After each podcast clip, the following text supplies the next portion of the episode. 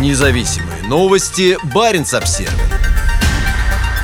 Высланные дипломаты покинули Норвегию через Киркенес и Стамбул. Последние из 15 российских разведчиков, высланных Осло на прошлой неделе, покинули страну в пятницу. Первые четыре высланные офицера разведки вылетели из Осло в расположенный на севере страны Киркенес в среду. Аэропорт Киркенеса находится в 15 минутах езды от российской границы, а в самом городе у Москвы есть генеральное консульство. От границы до аэропорта Мурманска, откуда есть регулярное авиасообщение с российской столицей можно доехать меньше, чем за три часа. По данным источников, знакомых ситуации, остальные 11 человек вылетели из Осло в пятницу в Стамбул, который из-за отсутствия прямого авиасообщения теперь стал главным перевалочным пунктом для полетов между Европой и Россией. Норвегия впервые выслала из страны такое число дипломатов за один раз. 13 апреля министр иностранных дел Норвегии Аникин Хьюитфельд заявила, что эти 15 человек занимались деятельностью, несовместимой с их дипломатическим статусом. Россия в настоящее время представляет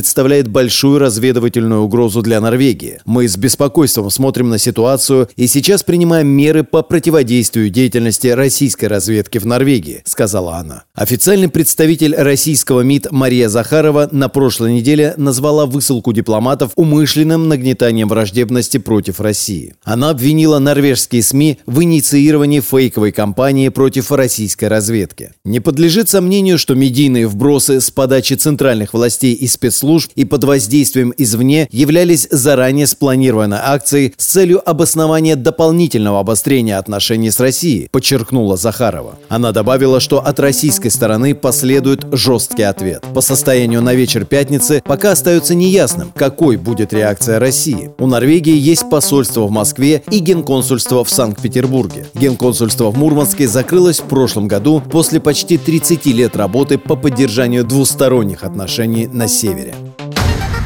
Независимые новости. Барин обсервис